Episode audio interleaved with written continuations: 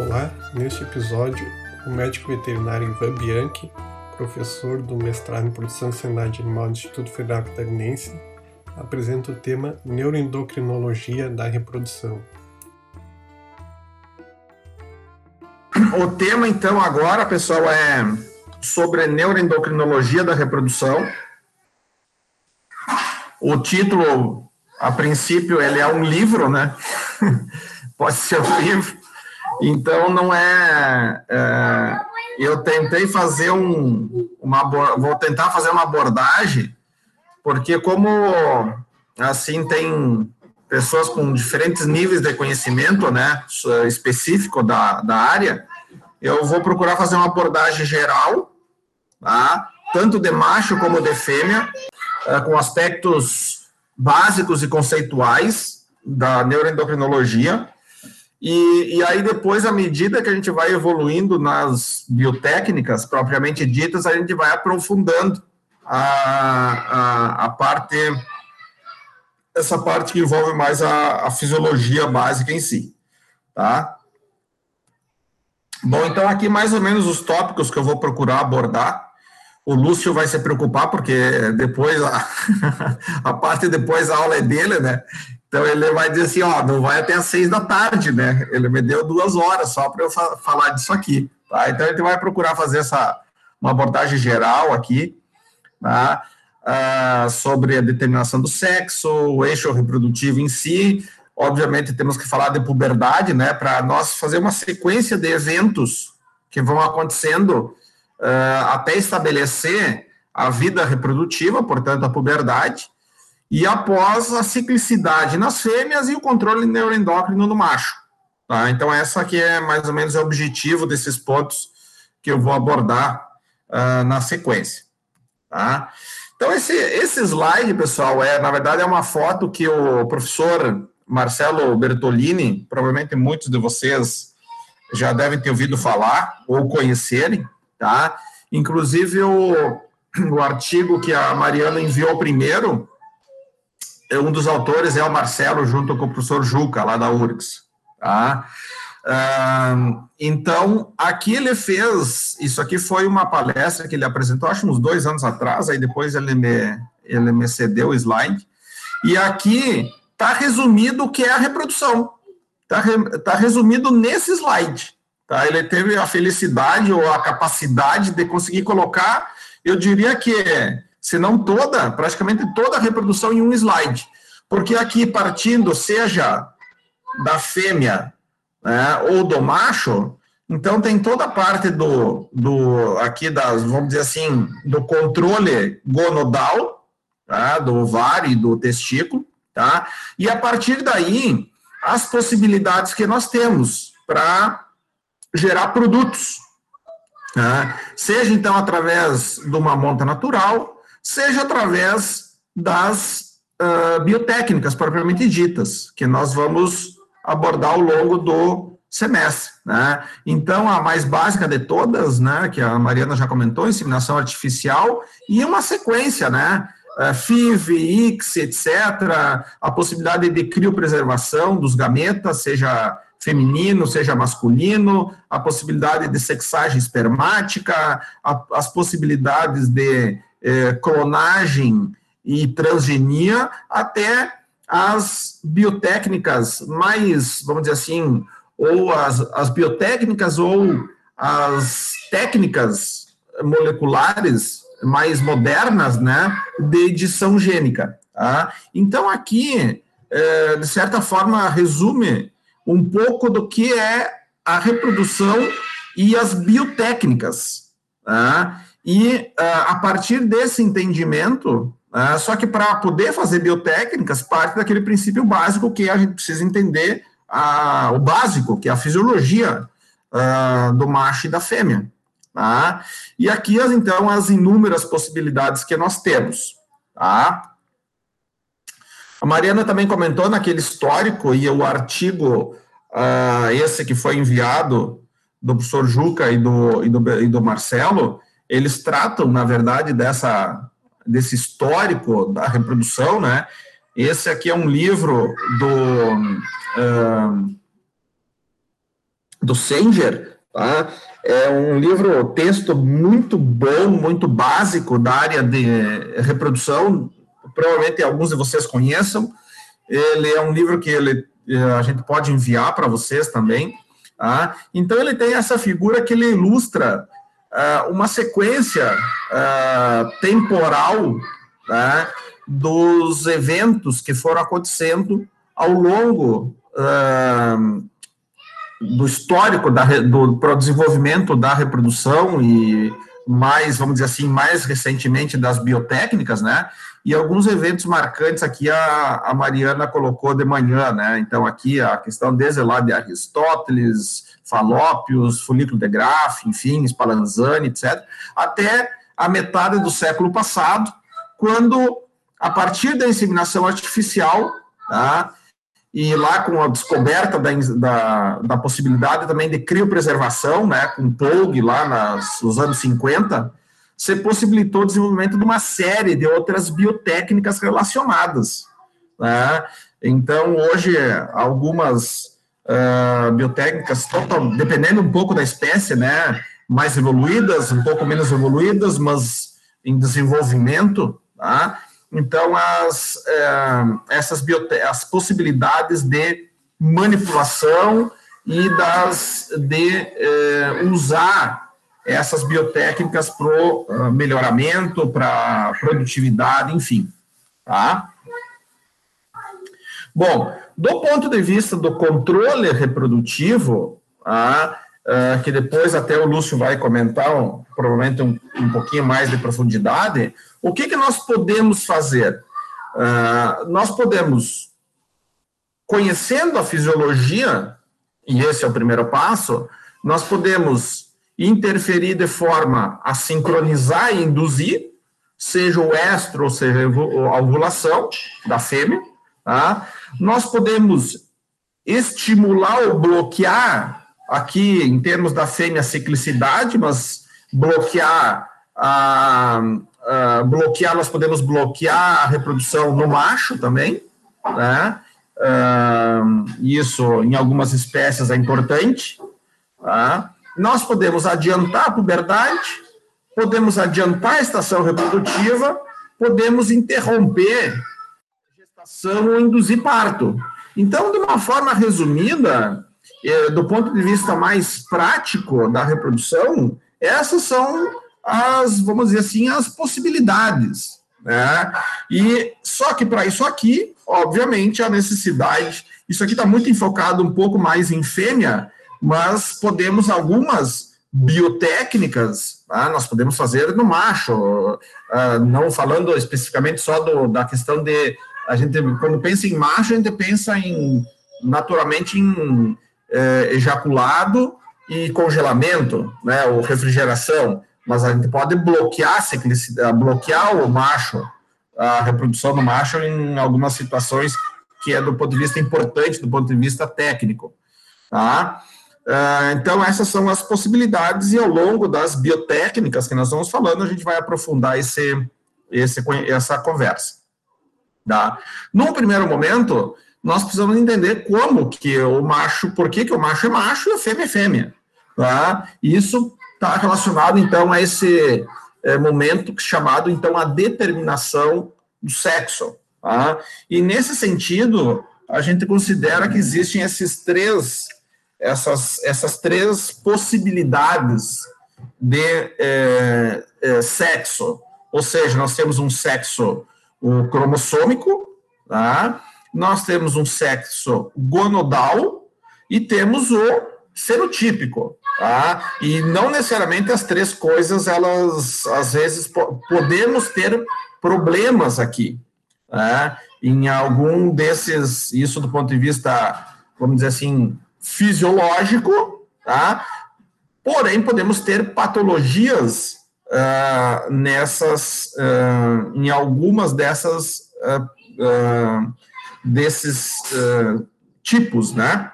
Dessa segmentação, tá? óbvio, não é o, não é o objetivo de nós abordarmos as patologias nesse momento, mas ao longo aí a gente pode ir conversando sobre algumas possibilidades que podem acontecer. tá? Eu vou dar mais uma, um toque para gurizada, só um pouquinho.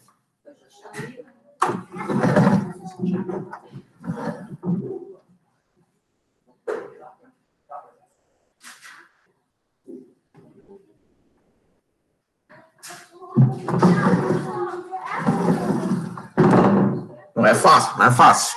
Voltamos. Se tiver, se tá muito ruim aí, por favor, vocês me avisem aí. Tá? Bom, do ponto de vista, então, é, cromossomal, é, nós temos aqui, então, é, e aí a colega que é, da, que é da área de aves, em aves é diferente, né? Então, o que a gente fala em XY, em aves, é ZW, né? Se não me engano, estou até um pouquinho esquecido, mas acho que é ZW, né?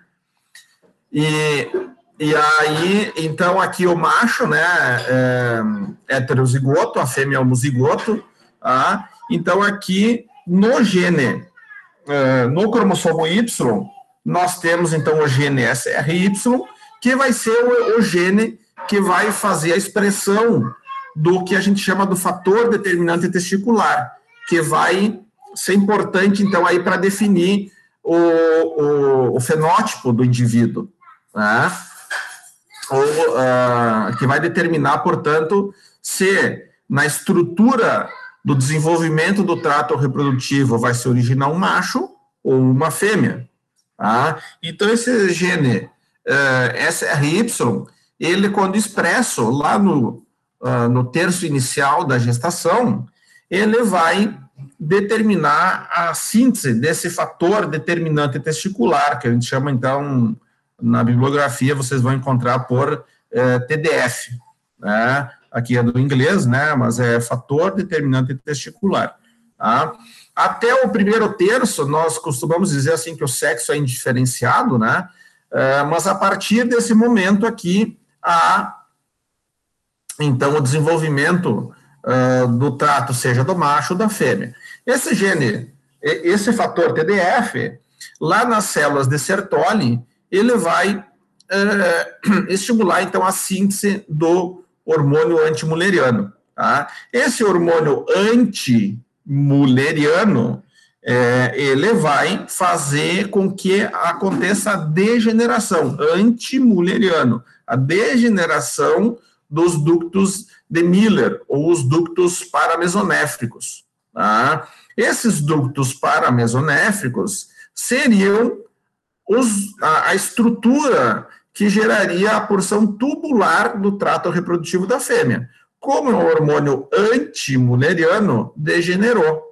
Portanto, no macho, as células uh, de leite vão produzir testosterona tá? no, no, na gônada uh, embrionária, tá? e essa testosterona, portanto, o desenvolvimento do sistema de ductos do trato reprodutivo do macho, assim como ah, os órgãos ah, acessórios, tá? as, ah, o pênis, o escroto e as, e, os, ah, e as glândulas acessórias.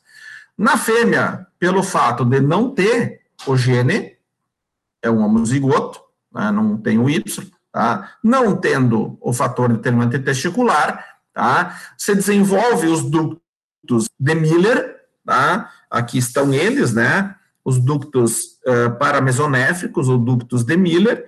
Na fêmea, esses ductos, então, vão se desenvolver, formando a porção tubular do trato reprodutivo da fêmea, enquanto no macho, aquela, aqueles ductos paramesonéfricos, eles degeneraram devido a esse fator. Tá? Então, aqui, devido, então, a esse essa determinação cromossômica, né, uma determinação genética, então é que se define a estrutura, a fisiologia né, é, do trato do, do trato reprodutivo do macho e da fêmea. Temos patologias que pode acontecer nesse processo. Um exemplo característico é o free martin em bovinos, né? Quando tem sexos, um, ah, uma gestação gemelar bissexual, ou seja, se tem um macho e uma fêmea. Tá? Como tem o, o TDF, porque tem é, uh, dois embriões, uh, um macho e uma fêmea, na fêmea a porção tubular vai ser, não vai se desenvolver totalmente ou parcialmente, enfim, normalmente a fêmea é infértil. Tá? Característica, então, em, em bovinos, o Freemart. Tá? Então, é uma das patologias. A fisiologia é essa. Tá? Então, aqui, macho TDF degenera, a fêmea não, mantém aqui a estrutura tubular. Tá?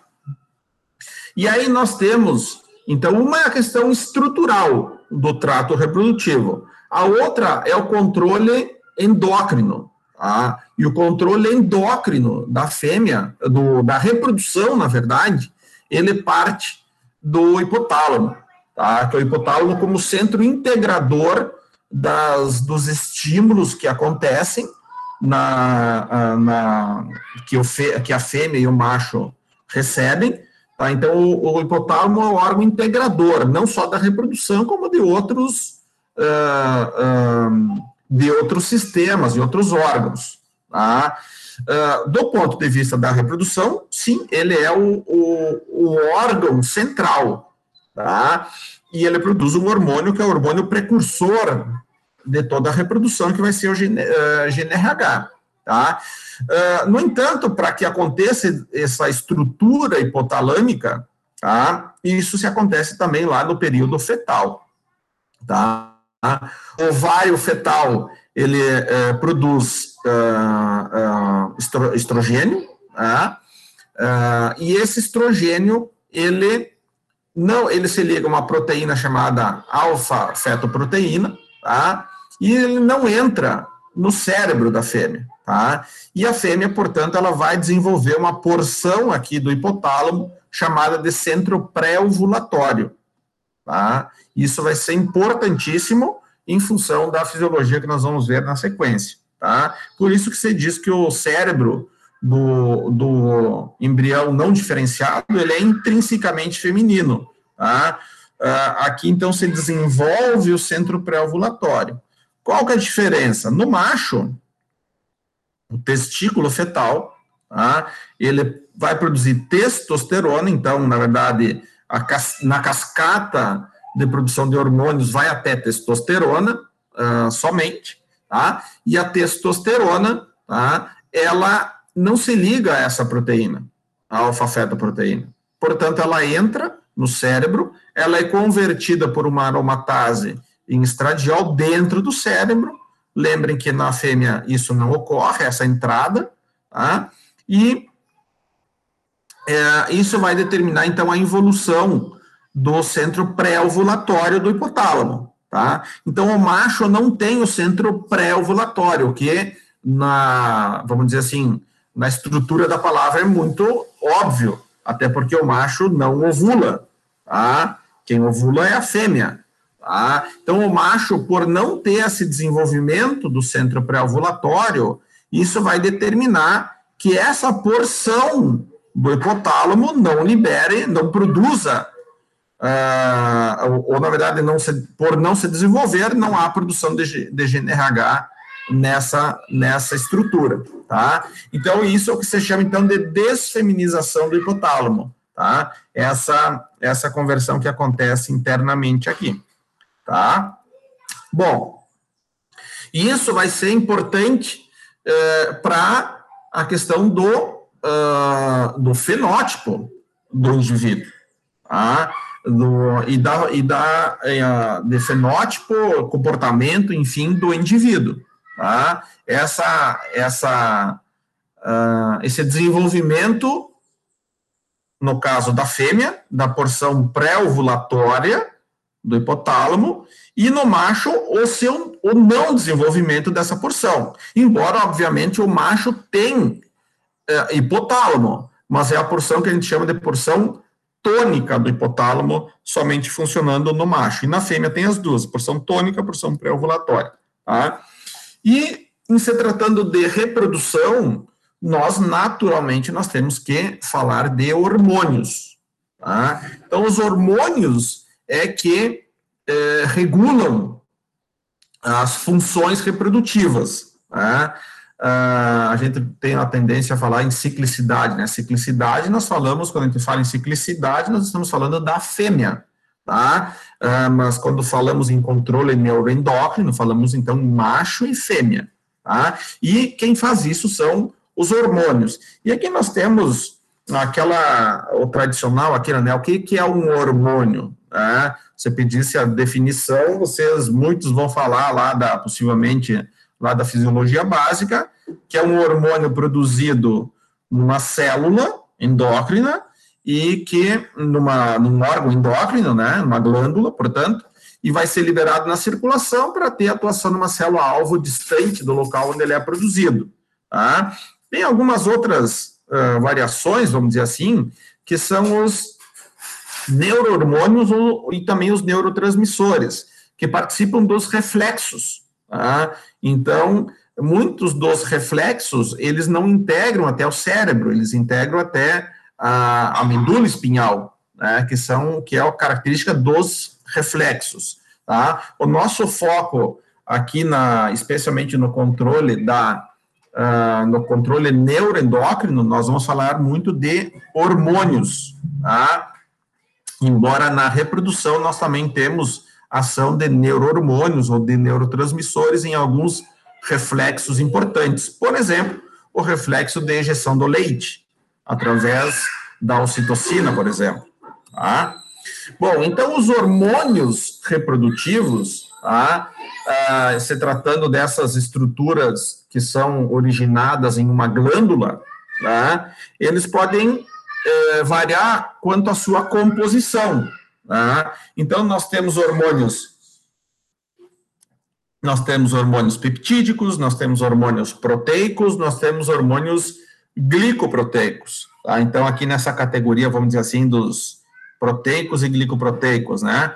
Uh, e alguns hormônios um pouquinho uh, menores, que são, uh, nem chegam a ser considerados proteicos, e sim hormônios peptídicos, tá? Um deles, o mais conhecido, é o próprio GNRH, que é um peptídeo extremamente pequeno, que são 10 aminoácidos somente, tá? E que forma esse, essa estrutura, esse hormônio, e que vai ser o hormônio precursor de toda a reprodução. Tá? Então, para ver ah, que não é o tamanho que é documento, né? Então, aqui a, a importância pra, em termos de constituição química ou bioquímica, né? Ah, Além disso, nós temos a ocitocina, temos as gonadotrofinas séricas, uh, o LH e FSH, temos a inibina, IGF-1, prolactina, ECG, o próprio HCG, então são hormônios dessa composição aqui, tá? Além disso, nós temos os, os hormônios esteroides, tá? Que são os hormônios derivados, então, do colesterol, tá? E aqui os principais uh, a progesterona, testosterona, uh, o estradiol, e, enfim, tem uma série de outros intermediários, né, que é a eh, dihidrotestosterona, enfim, mas é, estão nessa categoria dos esteroides, derivados, então, do colesterol. E aí temos, derivados do ácido araquidônico, nós temos as prostaglandinas, tá? Especialmente a prostaglandina F2-alfa, que tem um impacto maior na reprodução, mas também a prostaglandina E, tá? Então, aqui mostrando aquele peptídeo, né, aquele decapeptídeo, que é o, o GNRH, tá? Então, uma estrutura uh, pequena, relativamente muito pequena, na verdade, 10 uh, resíduos aqui de aminoácidos, e que vão ter esse impacto gigante na, na, em toda a reprodução, tá? A ponto que nós temos, especialmente quando se trata do macho, né, nós temos o bloqueio a, a, uma alternativa que é o bloqueio da, a, a, do eixo reprodutivo do macho através de uma vacina. Né? Muitos de vocês já devem ter ouvido falar, então, uh, que tem um, um tem uma vacina, portanto, um antígeno anti-GNRH. Portanto, se bloquear o GNRH, bloqueia a reprodução, seja no macho, seja na fêmea. Tá? uh, tem algumas, alguns trabalhos também trabalhando com vacinas de anti-LH. Tá? E essa vacina do anti-GNRH, que existe então produtos comerciais hoje, tanto para bovinos como para suínos, que é, a, no caso aqui do Brasil, a, a Vivax e a Bopriva, são vacinas, e o nome próprio diz, né, ela produz uma reação vacinal, portanto, ela produz anticorpos contra a GNRH, tá? E na estrutura dessa vacina existe um peptídeo que é similar a essa estrutura do GNRH, com uma pequena mudança em algum, eu não me lembro exatamente em qual dos resíduos aqui de aminoácido, tá?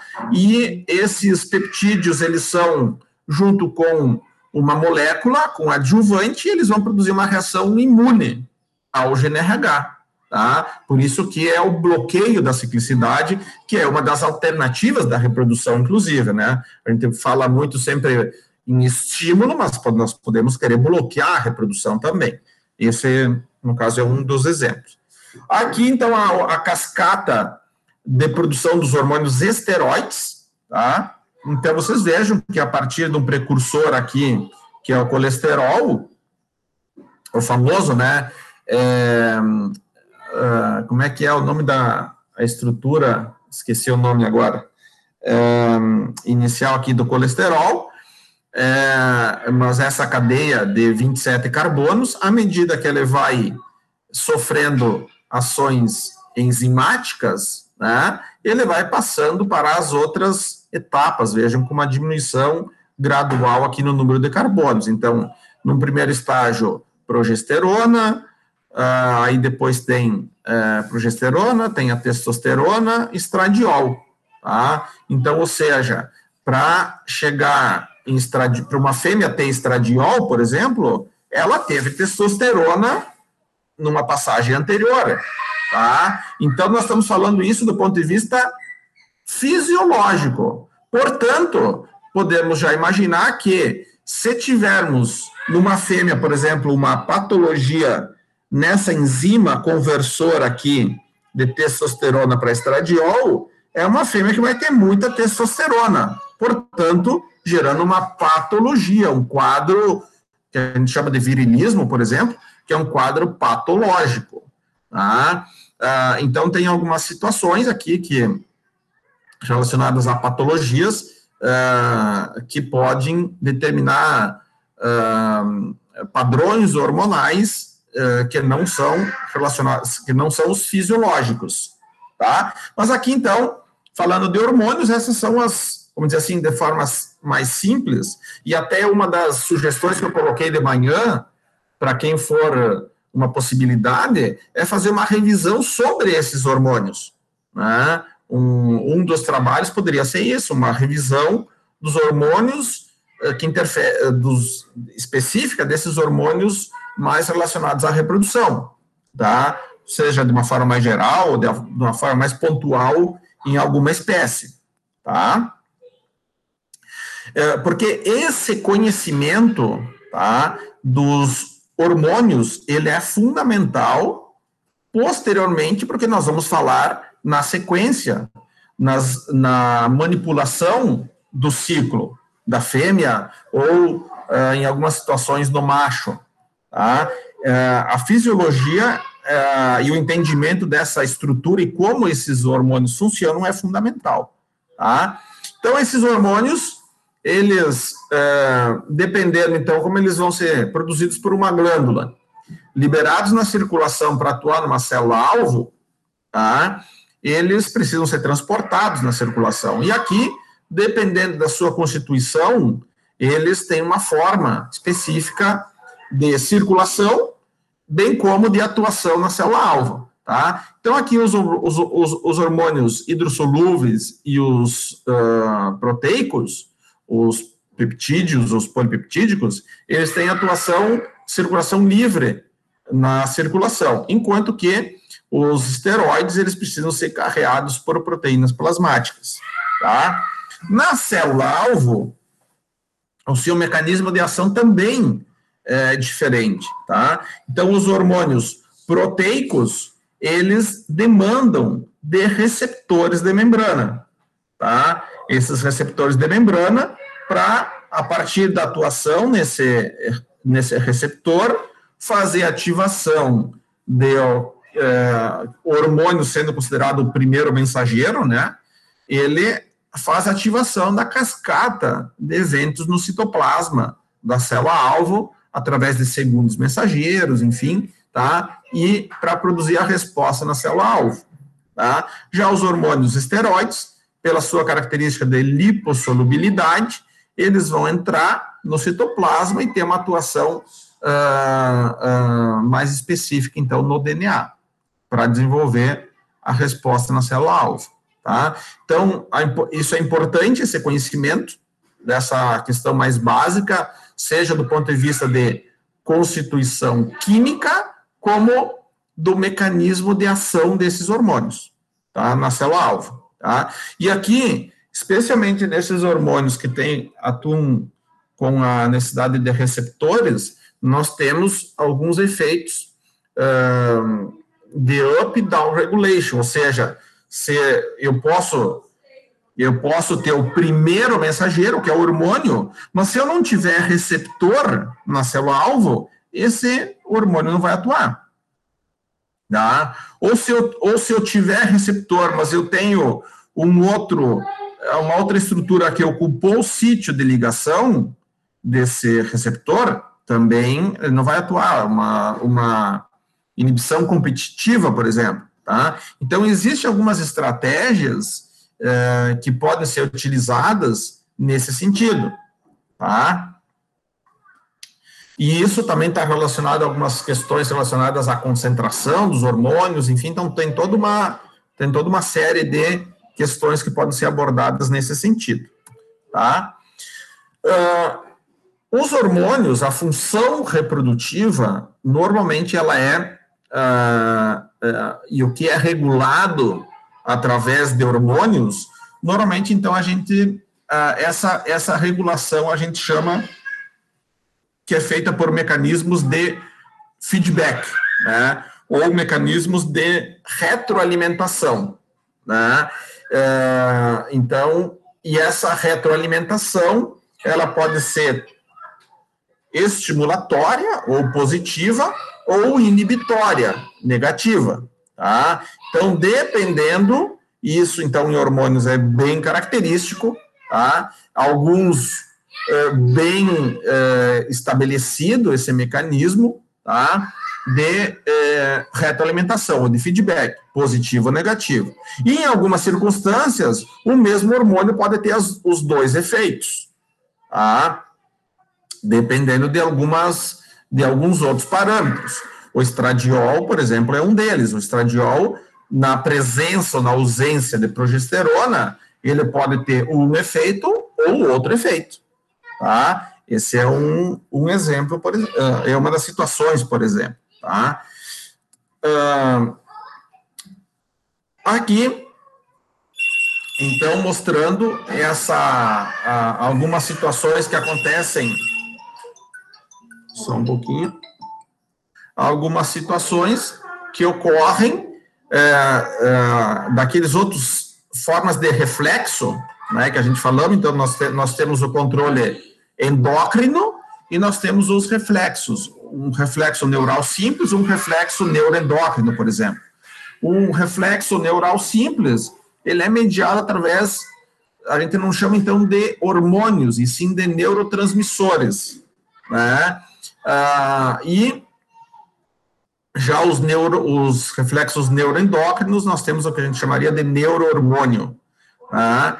Então, aqui está mostrando, então, são efeitos, uh, um, um, efeito, por exemplo, de um reflexo neural simples, uh, simples, que a partir da percepção, então, de estímulos, uh, de estímulos sensoriais, enfim, tá? integra até a medula, tá? e aqui vai ter o efeito na célula, uh, na célula-alvo, tá? Enquanto que o reflexo neuroendócrino, tá? Aqui muito clássico, né? A injeção do leite, tá? A partir do estímulo, tá? Uh, uh, seja tátil, uh, olfativo, enfim, ele vai até, integra no hipotálamo e aqui, por exemplo, liberando a ocitocina aqui da neurohipófise, tá? E fazendo a injeção, a injeção do leite ou com atuação no epidídimo, no caso do, dos machos. Tá? Então, aqui são exemplos, então, dos reflexos. Acaba que nós acabamos trabalhando mais com o efeito endócrino, né? Então, uh, ou seja, através da libera do estímulo, o hipotálamo integra. Ô, Luiz. O hipotálamo integra esses estímulos do ambiente, tá? E então é liberado hormônios a partir da adenohipófise, tá? E liberado na circulação e esses hormônios terão um efeito na, na célula-alvo, tá? Pessoal, até aqui, como é que tá? Estou indo muito rápido? Querem fazer algum questionamento?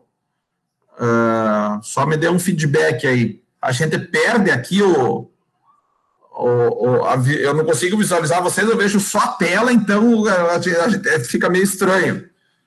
Tá? Tranquilo? Eu estou te dando apoio aqui na, na retaguarda. Então, tá. qualquer coisa eu te chamo. Be beleza, então, por favor. É, espero que todo mundo tenha feito um mate ali, né? Porque senão o cara dorme, né? Vendo um falar aí o tempo todo. Tá? Mas vamos lá. Posso, vou, vou retornar aqui então. Tá? A aula depois do almoço tem essa desvantagem, né, Ivan? É, pois é, pois é. Eu acho que foi por isso, né? Tu ficou para tu, tu ficou lá para as três e meia, que é mais tranquilo, né? Depois da session, né, Lúcio? É isso. Beleza. Tá? Então, pessoal, assim, nesse primeiro momento, tá? Falamos então de estrutura, de, de, de dos mecanismos, né? Dos reflexos neural ou, ou neuroendócrino, tá? E dos hormônios, né? sendo que nos hormônios é que nós vamos seguir a conversa uh, maior, tá? Importante conhecer a estrutura do hormônio que a gente está trabalhando, porque isso é importante, porque vai depender, dependendo da estrutura, vai depender do tipo de, de, da forma como ele é transportado, tá? E também de como ele atua na célula-alvo. Tá? É, só para ter uma, como eu falei para vocês de manhã, eu no início lá eu trabalhei, até eu vou voltar aqui. Tá? No início, vocês, eu falei, né, que eu trabalhei lá na, na Pfizer na época trabalhando com a vacina de imunocastração. Né? Imagine, imagine uh, o que o valor, vocês, não sei se vocês têm ideia do que representa para hoje para as OETs a comercialização da vacina para bloqueio do GNRH. Alguém tem alguma noção?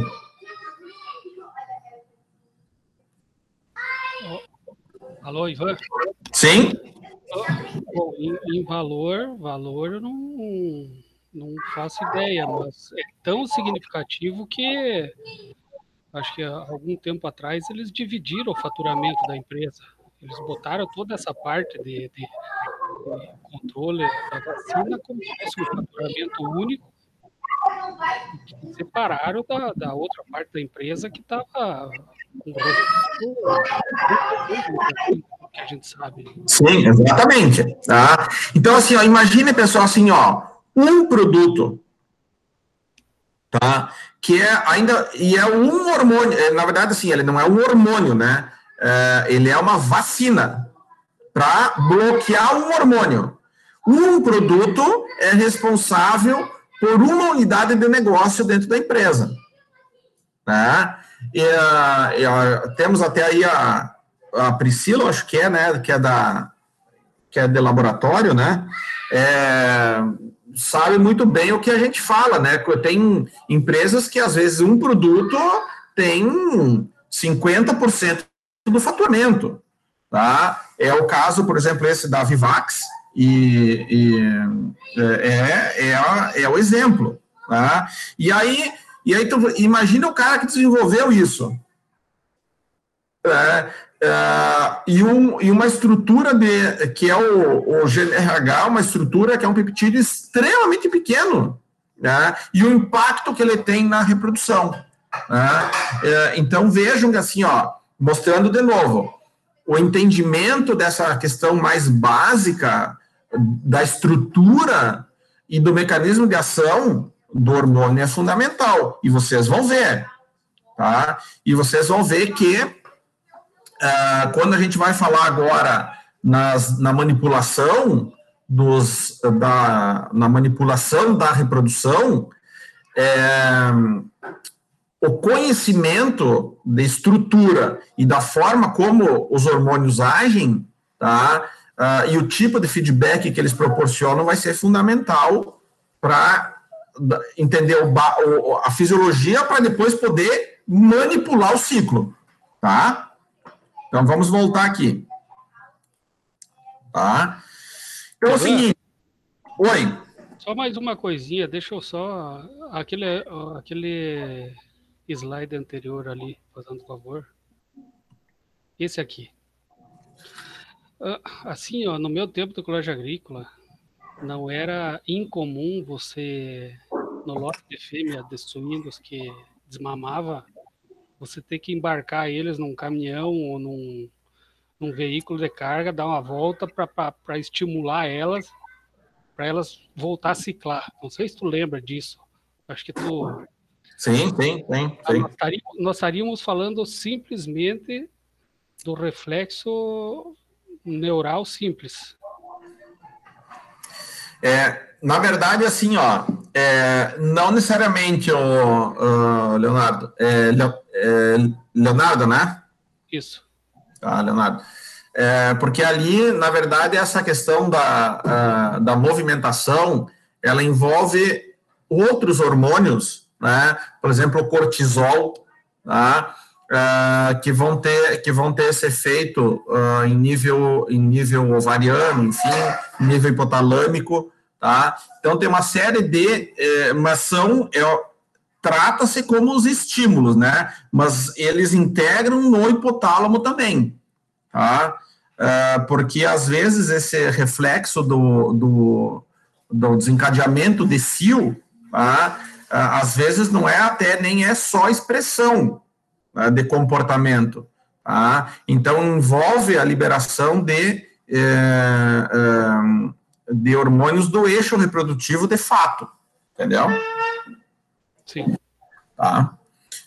Mas é uma estratégia que é, que é feita e, e é, que é comum, inclusive, né? É, de, de ser feita, não como uh, hoje fazer para estimular o cio, né? Mas é característico do, da, da movimentação dos animais e desse, da expressão de comportamento, né? Bom, aqui, é, considerando o eixo reprodutivo, e às vezes a gente fica um pouco mais superficial, assim, porque eixo, quando a gente fala em eixo reprodutivo, a gente pensa automaticamente hipotálamo, a hipófise anterior, especialmente, né, e as gônadas. Mas a gente tem outros órgãos, tá, que têm impacto na funcionalidade desse eixo, tá, e na eficiência desse sistema, por exemplo, o fígado, por exemplo, até o próprio uh, trato gastrointestinal, o tecido adiposo, enfim, mas a gente considera como isso o eixo reprodutivo, hipotálamo, hipófise e gônada, mas lembrando que existem outros órgãos que têm impacto na reprodução, tá, Nesse, na eficiência desse eixo, tá. Então, e esse controle neuroendócrino, como eu falei, ele é integrado através do hipotálamo. Tá?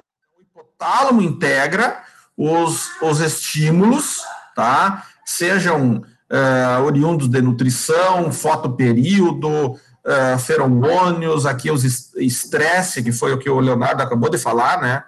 Uh, por sinal, a questão de laços maternos, enfim, então aqui no hipotálamo é integrado esses estímulos que vão determinar a, a secreção ou daqui a pouco, em algumas situações, a inibição do GNRH, dos pulsos de GNRH. Então, a gente fala em pulso porque o GNRH ele tem a característica de ser liberado de forma pulsátil.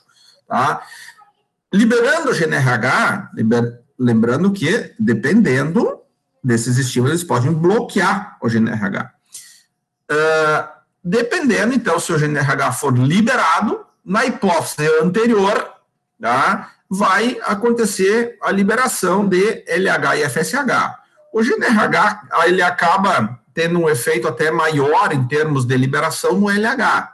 O FSH não é tão bem regulado pelo GNRH, tá? FSH e LH. Então, FSH, hormônio folículo estimulante, e LH, hormônio luteinizante. No macho, eles têm esses mesmos nomes, tá? Só que o macho não tem folículo, tá? Uh, mas o FSH e o LH, no macho, eles vão atuar nas células de Leydig e de Sertoli, tá? Tanto é que aqui vai atuar, atuar nas gônadas, seja no macho como na fêmea, tá? E desenvolve, fazendo desenvolvimento e a produção. Então, a esteroidogênese e a gametogênese, produção o ócito e o espermatozoide, produção aqui dos hormônios esteroides, progesterona, testosterona, estradiol, dependendo do macho ou na fêmea, tá? E aí, nós precisamos entender esse mecanismo inicial da vida reprodutiva, então, que é o mecanismo de, da puberdade, ou seja, quando que o macho e a fêmea iniciam a puberdade, ou iniciam a sua vida reprodutiva.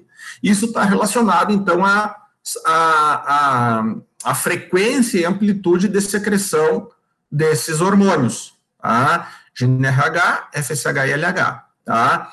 Uh, a partir uh, de um determinado momento tá, em que tem esse, essa uh, secreção de forma, ah, vamos dizer assim, frequente, um, com, com uma determinada amplitude, com uma determinada frequência, se o, a fêmea ou o macho, consideramos que eles atingiram a puberdade. E, portanto, a, a produção de hormônios e a produção dos gametas.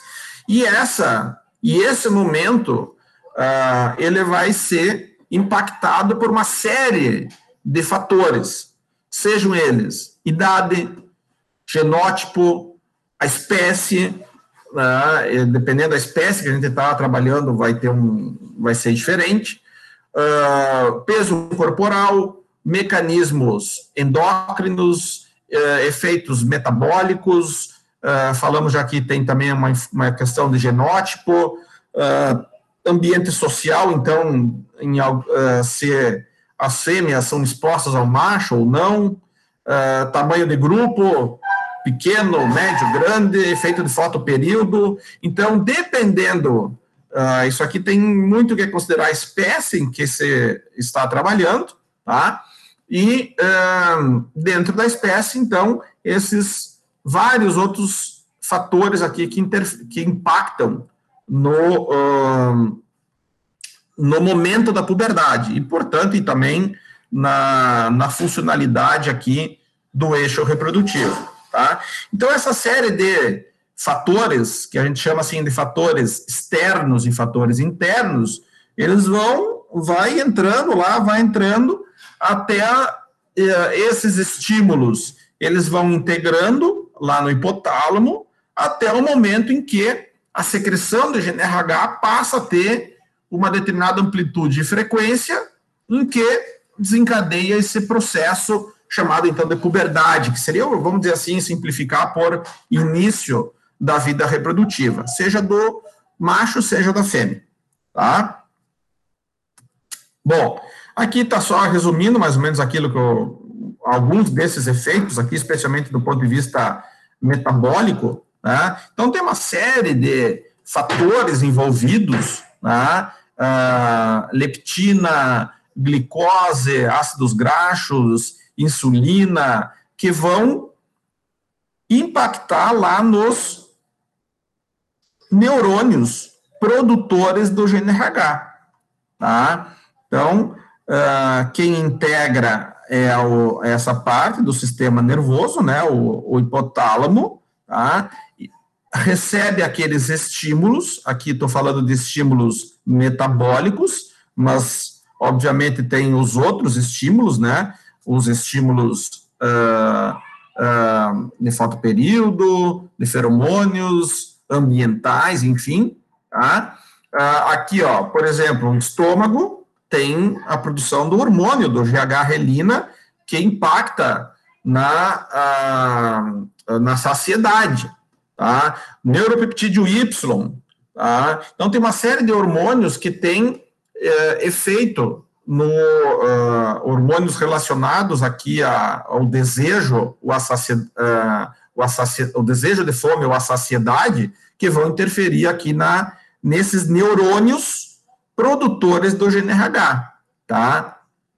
Nesse neurohormônio aqui, né? Que é o GNRH, tá? Bom, uh, a fêmea, tá? Ah, então, isso na, na fêmea é mais ou menos bem estabelecido, esses padrões hormonais que acontecem pré e pós-puberdade, tá?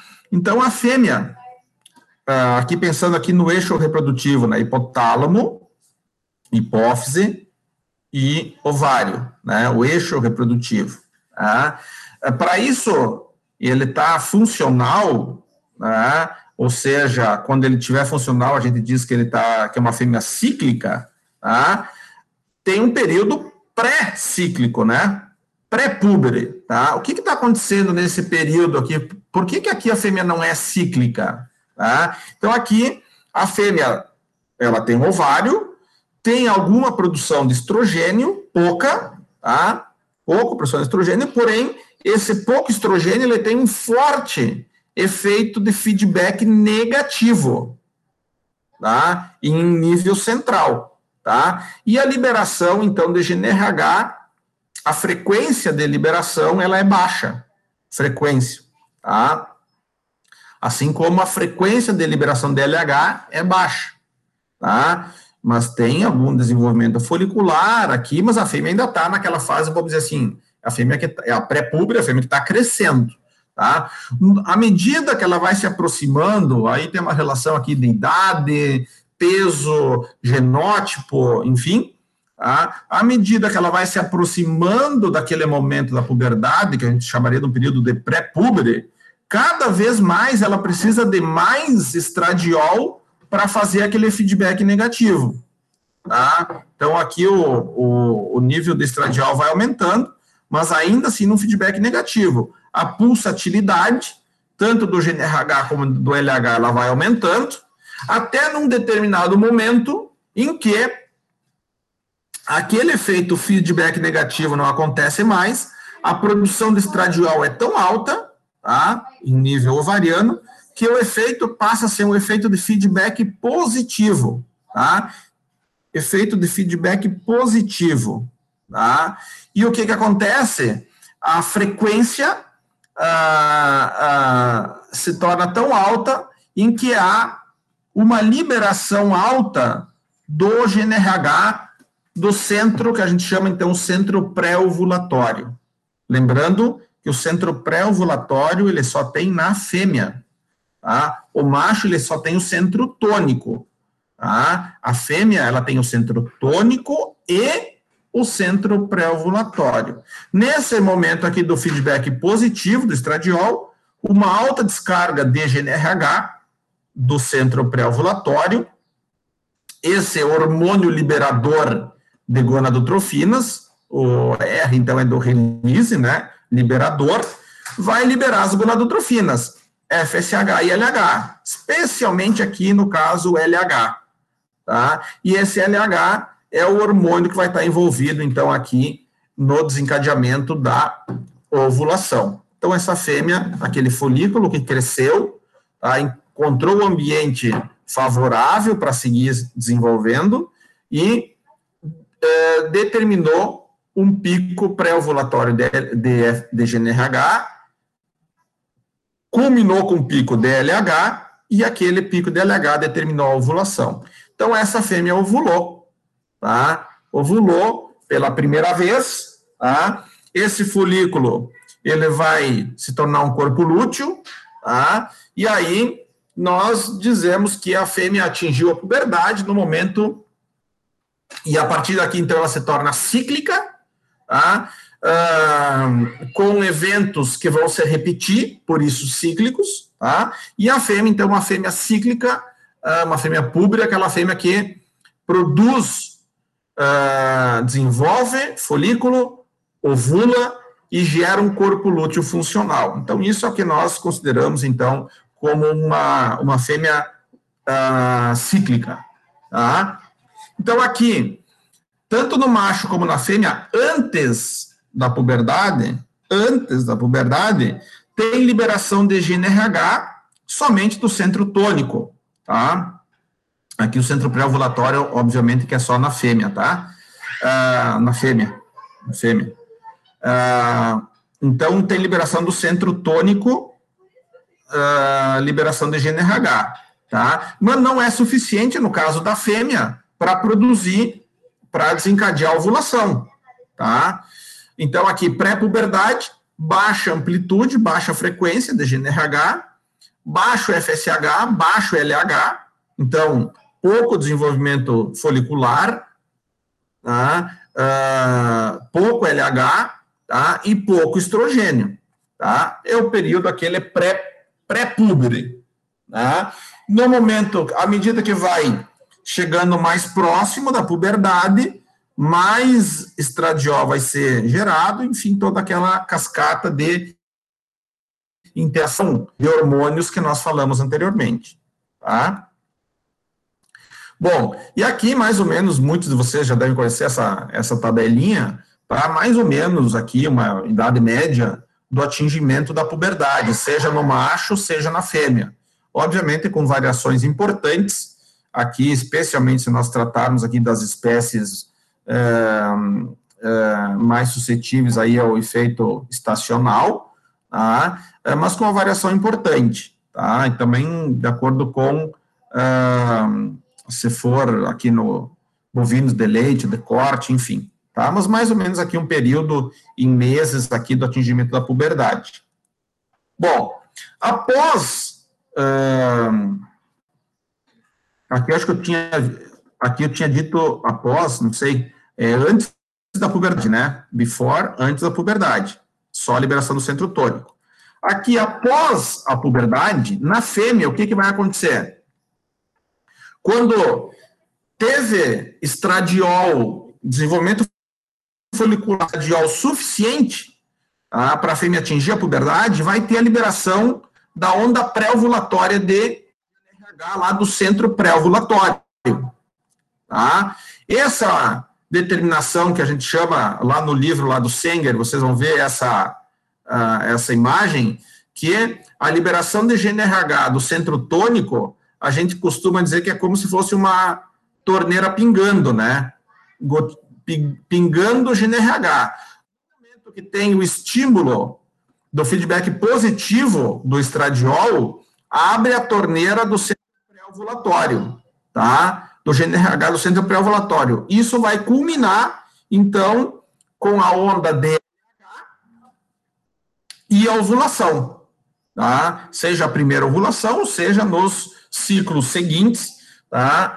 da ciclicidade o momento da ovulação que a fêmea vai acontecer. E aí, dependendo da espécie, esse isso vai ser cíclico.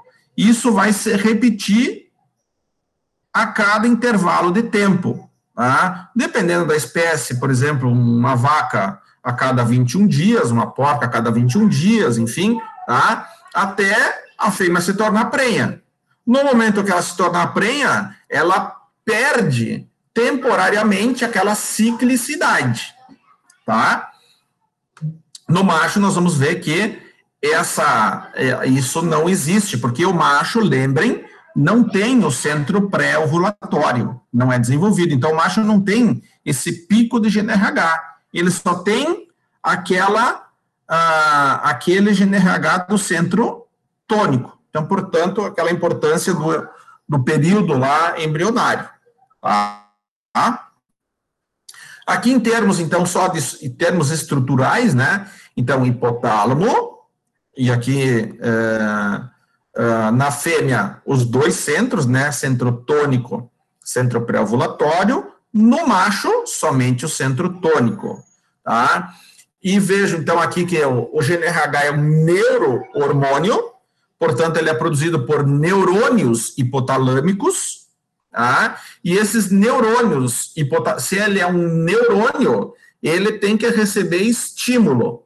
Da onde que ele recebe estímulo para a produção? Do ambiente, dos, dos órgãos, uh, dos órgãos internos, dos, órgãos, dos órgãos metabólicos in, uh, internos, enfim, né? Então, estímulo uh, luminoso, efeito nutricional, a questão genética, isso tudo vai impactar no estímulo desses neurônios para a produção do GNRH. E aqui as duas estruturas né, da, da hipófise, a hipófise anterior, tá? ou adenohipófise, e a hipófise posterior, ou neurohipófise. Tá? E essa estrutura de adenohipófise, que é uma estrutura uh, uh, celular, ela, uh, embora, deixa eu ver se tem aqui, aqui está mostrando melhor, né?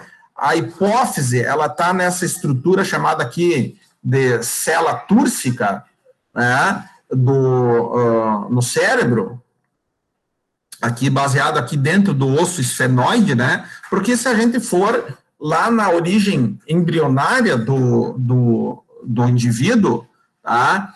O, essa porção aqui do adeno hipófise, ela se origina do assoalho da cavidade bucal, enquanto a, a neurohipófise é um prolongamento aqui do terceiro ventrículo. Então, por isso que aqui tem essa diferença em termos de estrutura. Por mais que elas sejam muito próximas, tá? e se você pegar uma hipófise, você não vai saber o que é adeno, o que é neurohipófise, tá? Uh, mas, do ponto de vista histológico, é, é, é, é bem visível a diferença.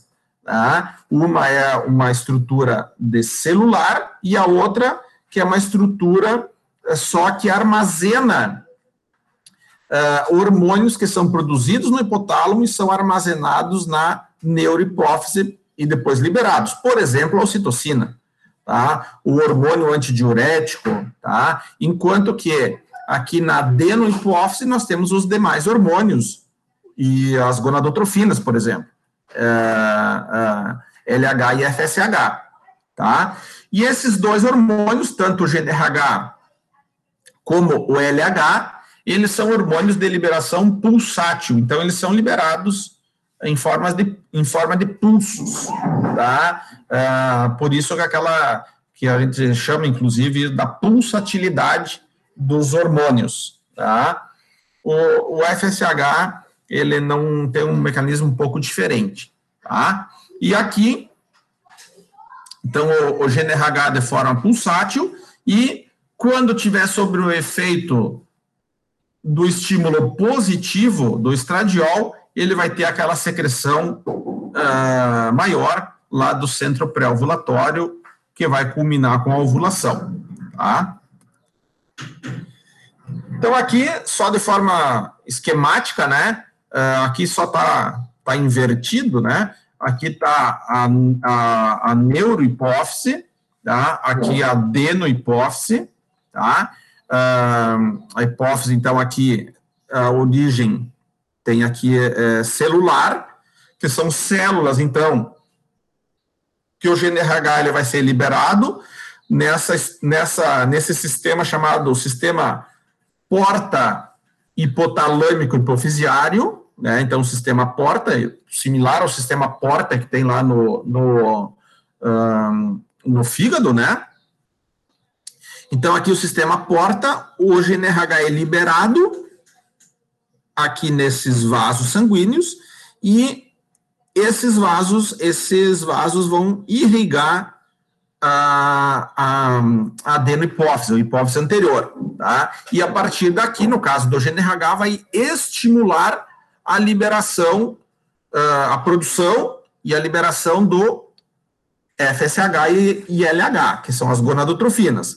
Já a hipófise posterior, ela também chamada de uh, neurohipófise, ou seja, os neurônios hipotalâmicos, eles fazem ligação direta aqui dentro. Então, aqui é uma forma de armazenamento dos hormônios. Os hormônios ocitocina e é, ADH, por exemplo, foram produzidos aqui? Não, eles foram produzidos no hipotálamo e armazenados aqui na, na neurohipófise. Tá? E a partir daqui liberados no devido momento. Tá? Do ponto de vista, então, da reprodução, nos interessa especialmente essa essa aqui hipotálamo, uh, hipotálamo hipófise anterior, e o hormônio precursor é o GNRH, né, produzido aqui nos, neo, nos neurônios uh, hipotalâmicos, tá? Lembrando que o hipotálamo e a hipófise, eles não têm efeito só na reprodução, né? Então, aqui, ó, o GNRH é um dos hormônios liberadores do hipotálamo, tem vários outros, tá? hormônio liberador uh, do GH, a somatostatina, hormônio liberador da tireotrofina, uh, hormônio inibidor da prolactina, hormônio liberador da prolactina, hormônio liberador dos uh, corticoides. Então, são todos hormônios que são hormônios liberadores, hormônios uh, produzidos em nível hipotalâmico. Uh, e aí, e na hipófise, nós temos os hormônios uh, que são estimulados. Tá? Então, aqui, as gonadotrofinas, do ponto de vista reprodutivo, FSH e LH, hormônio folículo estimulante, hormônio luteinizante, e os outros hormônios, né? Hormônio do crescimento, uh, a tireotrofia, o hormônio da tireotrofina, a prolactina, adrenocorticoide, enfim. Tá? E na hipófise posterior, aí temos a ocitocina e o ADH. Tá? Ok, então ve, e vejam assim, então a, uma estrutura muito pequena, do ponto de vista assim, pequena, pequena mesmo, pequena, tá? Tanto hipotálamo como hipófise, mas com impacto aqui violento, né? Impacto uh, muito amplo do ponto de vista aqui reprodutivo, de, de, reprodutivo e metabólico geral, né? Do de funcionalidade do organismo de forma geral. Tá? Bom, uh, e aí, partindo desse momento, então, que a fêmea uh, se tornou púbere, tá? ela, vai ter, ela vai começar a ter ciclos estrais de forma regular. Tá? Então, portanto, é uma fêmea cíclica, uma fêmea que atingiu a ciclicidade. Obviamente que nós temos os problemas. Né? Então, uma fêmea que cresceu e, e eventualmente não, uh, não, não, não atingiu a puberdade, tá? não se tornou cíclica. Tá? Que é uma fêmea que nós diríamos, então, uma fêmea em anestro. Então, é um problema, é uma falha reprodutiva, tá? E a origem pode ser diversa, né? Então, aí já é a questão da patologia, né? É, nós aqui, nós enfatizamos mais a, as biotécnicas, elas estão muito relacionadas à fisiologia, tá? Ah, mas nós temos a parte da fisiopatologia da reprodução, né? Que é os problemas reprodutivos, né? Aqui, então, a fêmea atingiu a puberdade, se tornou cíclica. O que, que é ciclo estral? Ciclo estral são modificações cíclicas e morfológicas, tá? que acontecem na vida da fêmea. Cíclicas porque é de tempo em tempo, tá? e morfológica porque altera uma série de questões, tanto do ponto de vista comportamental, tá? como em termos estrutural também. Tá? Então, a, um ciclo estral, ele inicia no estro e termina no estro seguinte, diferente do ciclo menstrual, né, dos primatas, tá? Então, aqui, uh, no estro, normalmente, ou próximo dele, é, acontece a ovulação, tá? na maioria, então, a ovulação acontece durante o cio, ou estro, tá?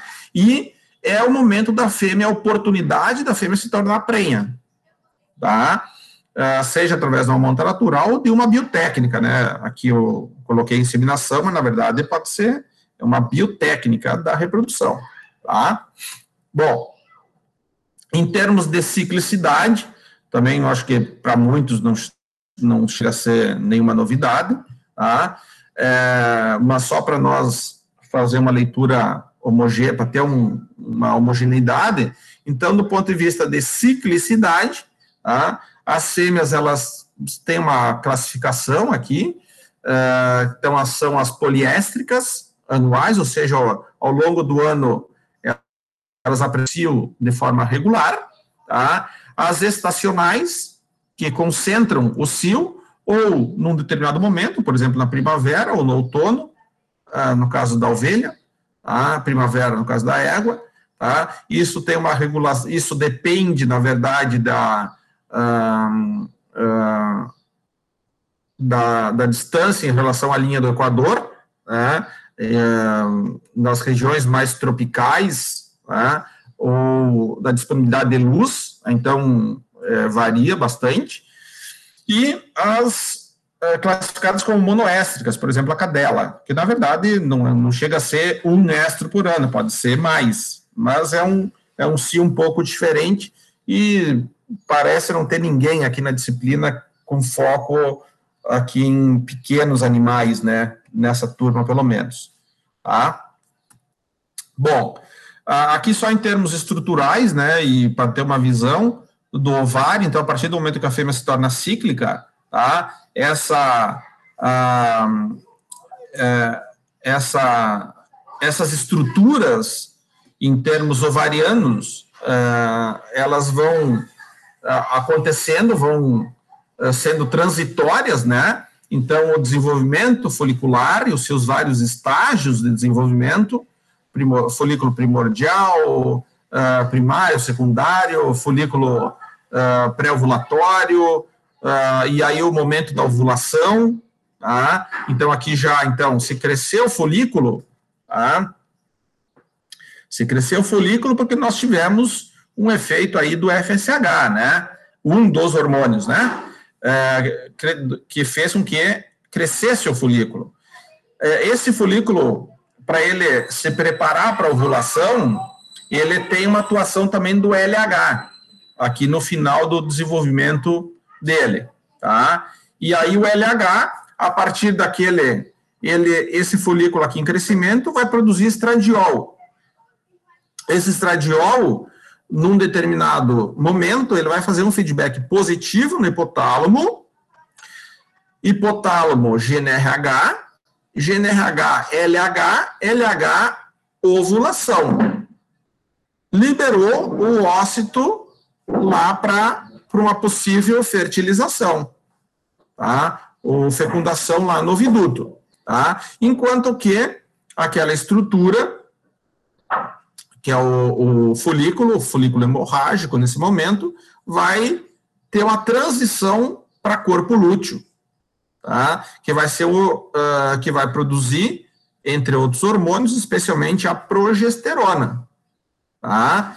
Uh, então aqui está esse ciclo, não significa que o, para quem não é da área eh, da veterinária em si, não significa que esse esse folículo ele vai migrando, né? Na verdade, ele, ele começou a se desenvolver aqui, ele vai ficar aqui, né? Mas vai passar por esses estágios, tá?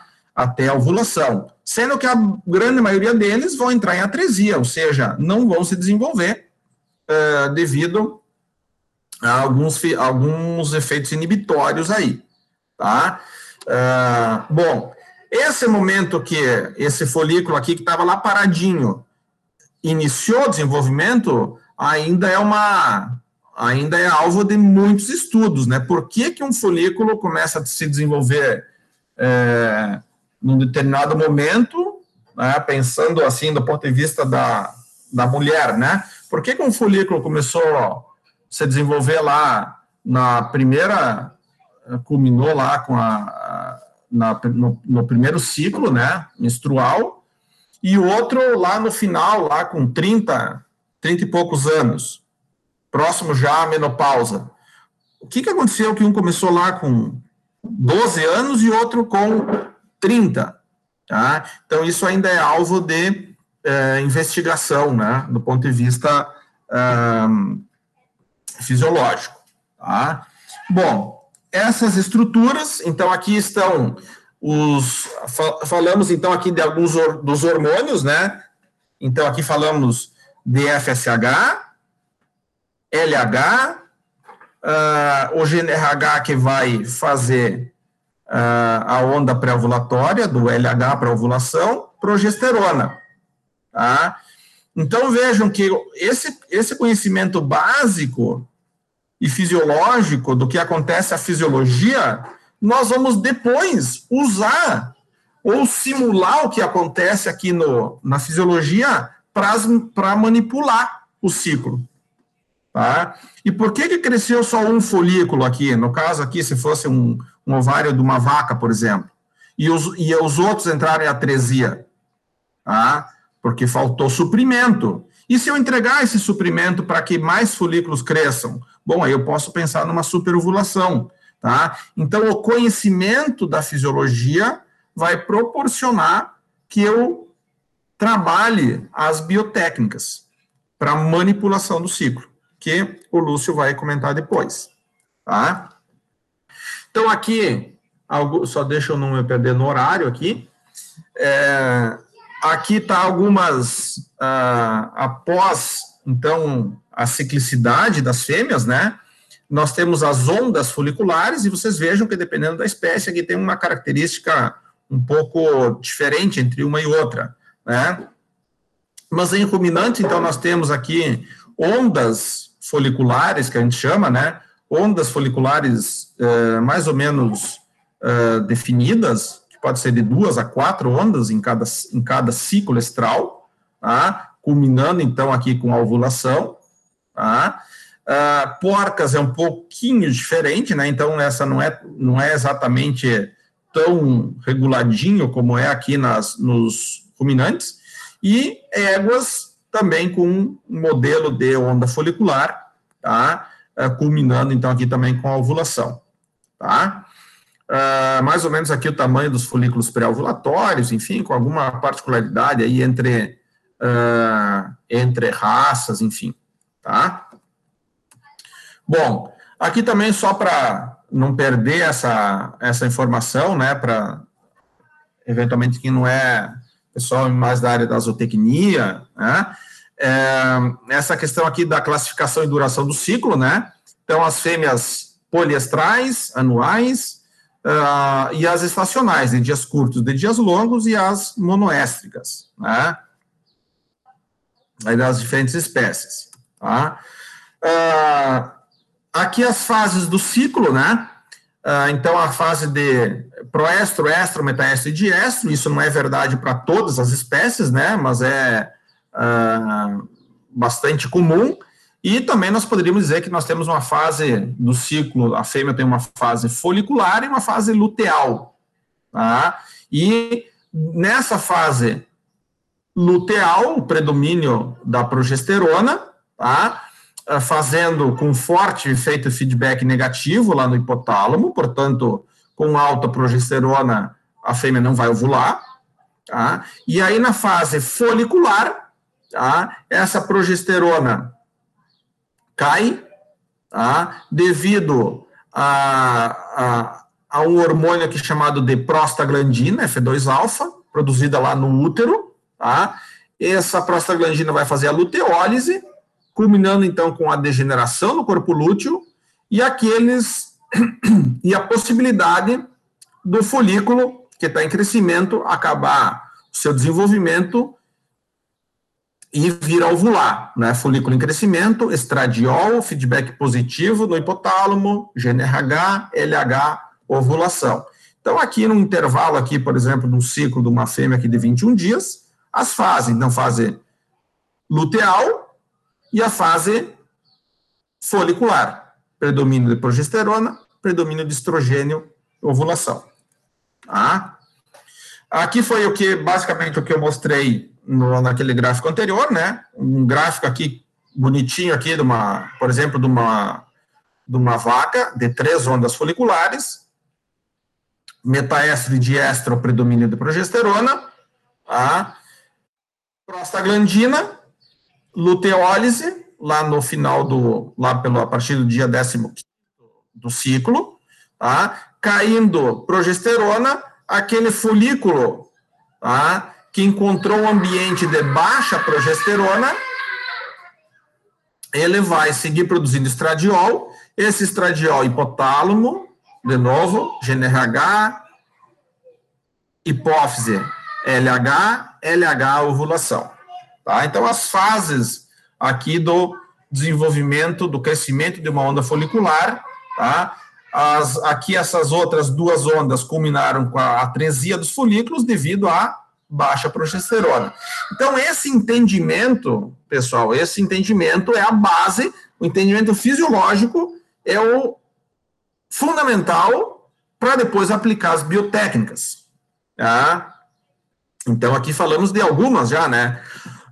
Eu posso, dependendo, abreviar essa fase luteal, fazendo uma prostaglandina exógena aqui para antecipar o cio da fêmea, tá? Eu posso, ao invés de ter um folículo só ovulando, posso suplementar uh, esses outros folículos aqui que também foram recrutados com FSH e eu ter vários folículos aqui em crescimento, tá? E eu posso eventualmente induzir uma ovulação. Então, é, a, partir do conhecimento fisiológico, eu posso manipular o ciclo, tá? Importante aqui, não, entramos, não entraremos em detalhes, mas o, a relação desses hormônios, tá? em termos que falamos uh, no início, em termos de feedback, seja positivo negativo, tá? Ah, o estradiol, bom, o estradiol, na presença de progesterona, o que, que ele faz? Na ausência de progesterona, o que, que ele faz? Lembrando que é um ciclo, né? Que é um eixo, né? Então, se é um eixo, lá no ovário, está produzindo estradiol. O estradiol, feedback, por exemplo, feedback positivo no hipotálamo. Hipotálamo, GNRH, LH, ovulação. Tá? Então, se depois a gente precisar saber que tipo de hormônio eu posso usar como indutor de ovulação, bom, pelo eixo aqui eu consigo ver, né, que eu posso usar, então, o estradiol, eu posso usar GNRH, ou posso usar LH. Se eu quero bloquear esse eixo, então eu vou usar uma progesterona, tá? Então, essa esse entendimento, porque na, nas biotécnicas nós só vamos, só iremos reproduzir o que, que acontece de forma endógena. Tá? O uso exógeno, a gente tenta reproduzir o que acontece de forma endógena, ou eventualmente superar alguns problemas que uh, alguns problemas, algumas limitações que acontecem de forma endógena. E o exemplo da superovulação é um deles. Tá?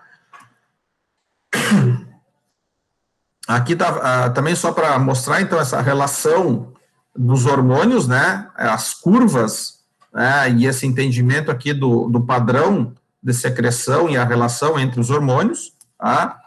E aqui nós as possibilidades, algumas delas, né, de uso exógeno. Então, se eu quero crescimento folicular, FSH e ECG. Se eu quero uh, suplementar, bloquear a ciclicidade, tá, ou bloquear a ovulação, na verdade, não a ciclicidade, vou usar uma progesterona. E aí temos qual fonte de progesterona? Oral, injetável, uh, intravaginal, tá? auricular, tem várias fontes. Agentes luteolíticos, indutoras de ovulação. Então, são estratégias que nós podemos usar de forma isolada ou combinada, dependendo do objetivo. Tá? Aqui eu vou passar porque a, a função dos, da produção, síntese dos hormônios em si, né, o estradiol, por exemplo, colesterol, testosterona, uh, uh, colesterol, pregnanolona, progesterona, testosterona e estradiol, tá? E gonadotrofinas, por serem hormônios, então, constituição, glicoproteicos, mecanismo de ação, ligação a receptores de membrana, Tá? Então, está aqui os receptores de membrana para LH e FSH. Tá? Aqui só alguns efeitos da progesterona, né? Então, a progesterona, aqui mostrou os efeitos do estradiol, né? Estradiol no, em nível central, ele provoca lá os efeitos de feedback, e no trato reprodutivo, ele também vai ter efeito uh, na estrutura do trato reprodutivo, né? Dos indivíduos. Enquanto que a progesterona, em nível central, efeito feedback negativo, progesterona, efeito na glândula mamária, assim como o estradiol tem também, né? Progesterona, desenvolvimento de alvéolo, estradiol, desenvolvimento de ducto. No endométrio, progesterona, desenvolvimento da porção glandular e relaxamento da porção muscular. Tá? Então, aqui está um, a ação desses hormônios combinados, tá? E, e, com outros, por exemplo, a gente pode fazer uma indução de lactação, por exemplo, tá? Porque se eu tenho, se eu preciso desenvolver alvéolo e ducto, glândula, glândula, glândula mamária, com progesterona estradiol exógeno, eu consigo desenvolver. Tá? Então, é mais uma das aplicações, por exemplo, da reprodução. Tá? E a fêmea, no momento, então, que ela tem, que ela se torna cíclica, tá? Ah, eu tenho os eventos reprodutivos, né? Então, detecção de estro, e aí eu vou, eu vou procurar tornar essa fêmea prenhe. Né? Essa fêmea prenhe, após a aparição, a gente espera que ela restabeleça a ciclicidade. Tá? Só que aqui esse eixo bonitinho, tá? ele temos vários problemas que pode acontecer. Tá? Ou seja, podemos falhar aqui no início, né? Podemos falhar em detectar o cio podemos falhar na fertilização, tá? Uh, podemos, a fêmea pode fer, uh, uh, emprenhar, nós temos aí uma série de problemas relacionados à mortalidade embrionária e fetal, tá? A fêmea após a aparição, podemos ter vários problemas para a fêmea restabelecer a ciclicidade. Então, aqui está todos os problemas reprodutivos que pode surgir. De forma bem geral, assim, é um, uma estrutura aqui que ilustra ah, as possibilidades para as várias espécies, né? Então, aqui, essa coisinha bonita, para nós manter ela girando, na verdade, a gente tem que é, ter uma série de estratégias aqui para que isso aqui siga funcionando, tá? porque o, a, os problemas são inúmeros que, pode, que podem acontecer nesse, é, nesse circuito aqui, vamos dizer assim, tá? Bom, do ponto de vista de aplicação prática desses conhecimentos, tá? Aqui está um exemplo, tá? Uh, até um exemplo um pouco antigo, mas que é, já tá, uh, já tem algumas estratégias até mais de, em termos de protocolo, por exemplo, de ATF, protocolos mais simplificados, por exemplo, daqui aqui é um programa de quatro manejos, por exemplo. Tá? Então, a partir daquele entendimento da fisiologia, nós podemos usar para fazer um, um controle, fazer uma inseminação artificial em tempo fixo, por exemplo. Tá? Que com a ETF nós sincronizamos o quê? sincronizamos, a partir do momento que se sincroniza a onda folicular, tá? nos possibilita, num dia pré-definido, fazermos uma inseminação. Tá? E isso controlando de forma exógena. Tá? Então, uh, uh, esses conhecimentos é que depois o Lúcio vai explorar melhor. Tá? Então, a aplicação prática da fisiologia, nós manipulamos o ciclo da fêmea ou do macho. Tá? Obviamente que uma, uma abordagem muito maior de biotécnicas é em relação ao manejo da manipulação da fêmea. Tá? Do ponto de vista do macho, e eu prometo para vocês que aqui a gente está indo para a reta final, Tá? Do ponto de vista do macho, então, no, no período fetal, o macho tem seus testículos na cavidade abdominal, como nós vimos lá no início, né? Uh, do desenvolvimento fetal, tá? e a partir do desenvolvimento uh, embrionário, tá? esses testículos vão migrando lá para o saco escrotal, tá? E essa migração pode acontecer no final da gestação ou no, no pós-parto imediato, tá? Então, aqui as estruturas envolvidas, né, o gubernáculo, ele vai uh, tracionando o testículo, então, aqui para a cavidade uh, escrotal, tá? Isso, então, é, e essa, é, e esse, aqui o anel, anel né? Então, em algum momento do final da gestação, tá? é, ou no pós-parto, por exemplo, em equinos, isso vai migrar para dentro do saco escrotal, tá? Algumas patologias, alguns problemas relacionados a isso, então é, temos a hérnia, a, a, a inguinal, o criptorquidismo, tá? Então aqui a hérnia é quando tem essa migração aqui no, no canal inguinal, que o peritônio passa junto aqui, né, e com alça, com alça intestinal, tá? Então temos aqui a hérnia, ou cripto, criptorquidismo, quando há retração de um ou ambos os testículos na cavidade, uh, na cavidade abdominal, tá? o que é um problema. Tá? Do ponto de vista do neuroendócrino no macho, tá? diferente da fêmea, apesar de que aqui está mostrando aqui o, o centro pré-ovulatório, né, o macho, na verdade, ele não desenvolve o centro pré-ovulatório. Lembram lá daquela estrutura do hipotálamo. Portanto, se o macho não tem o centro pré-ovulatório, o macho não tem como ter feedback positivo. Tá? Então, o macho, ele somente tem feedback negativo. Tá? Então, aqui está a estrutura ah, lá no testículo, né? Células de eh, Sertoli, células de Leydig intersticial, Tá?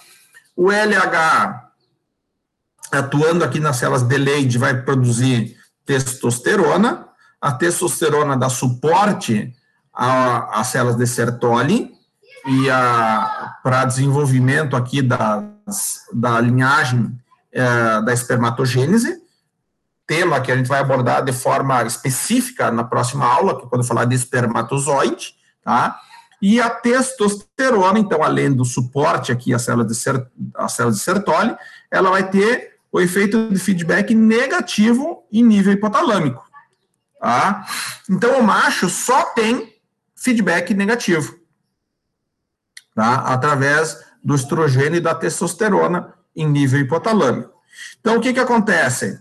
O, o macho não é cíclico. Quem é cíclico é a fêmea porque ela tem o centro pré-ovulatório. Então, de tempos em tempos, tá, ela vai ter aquela liberação de GNRH do centro pré-ovulatório, uh, ah, LH e a ovulação. O macho, ele não é a liberação uh, de GNRH, ela se dá num controle de horas. A fêmea, ela a cada por exemplo, 21 dias, ela tem liberação, aquela onda grande do centro pré-ovulatório. O macho, vejam, o macho, o macho só tem liberação de GNRH do centro tônico, tá? E aí, libera GNRH, GNRH no, na hipófise vai liberar LH, o LH vai lá no, no, no testículo, e aí no testículo nas células de Leydig, nas células de LH, Leydig, produz testosterona. A testosterona faz um feedback negativo no hipotálamo. Então, aqui, ó, GNRH, LH, LH, testosterona, testosterona, feedback negativo, baixa GNRH. Depois de um tempo, duas, três horas, volta a ter um pico, tá? E vai tendo, então, esses, essas, essas, esses episódios que a gente chama durante o intervalo de 24 horas. Tá? Quatro a oito episódios né, de é, é, liberação de GNRH, no caso do macho, em função do feedback negativo. Ah, tá mostrando aqui, ó, desculpa, aqui, ó, testosterona, ó, GNRH, LH, testosterona. Testosterona, feedback negativo, tá? Então vai tendo esses episódios, tá? Ah, aqui era mostrando diferente da fêmea, né? Então aqui, ó, o macho, ele tem esses episódios, né? GNRH, LH, testosterona, feedback negativo. GNRH, LH, testosterona, feedback negativo. E a fêmea, ela tem GNRH do centro tônico e a cada intervalo de 17, 20, no caso da ovelha, 21 dias nas vaca, égua, uh, cabra, ovelha, uh, ovelha não, né? Ovelha é 17 dias o, o ciclo médio, né? Porca, a cada 21 dias tem aquele pico de GNRH do centro pré-ovulatório. Isso que torna ela, então, uma fêmea cíclica, tá? Aqui só a estrutura, então aqui que nas, na próxima aula a gente vai abordar mais a questão relacionada à espermatozoide, tá? Então a, o mecanismo de produção desse gameta no, uh, uh, no testículo e no epidídimo, tá?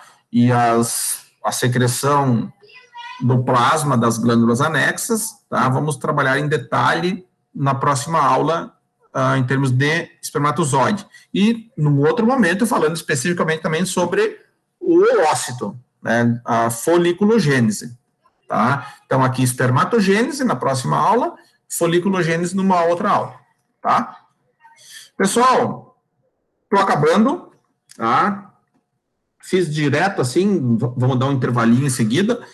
É, eu só queria, antes de finalizar, falar para vocês, esses dias eu mandei uma mensagem aí no grupo, nós temos vinculado ao, ao curso de pós-graduação, nós fizemos um grupo chamado New Job Agribusiness, tá?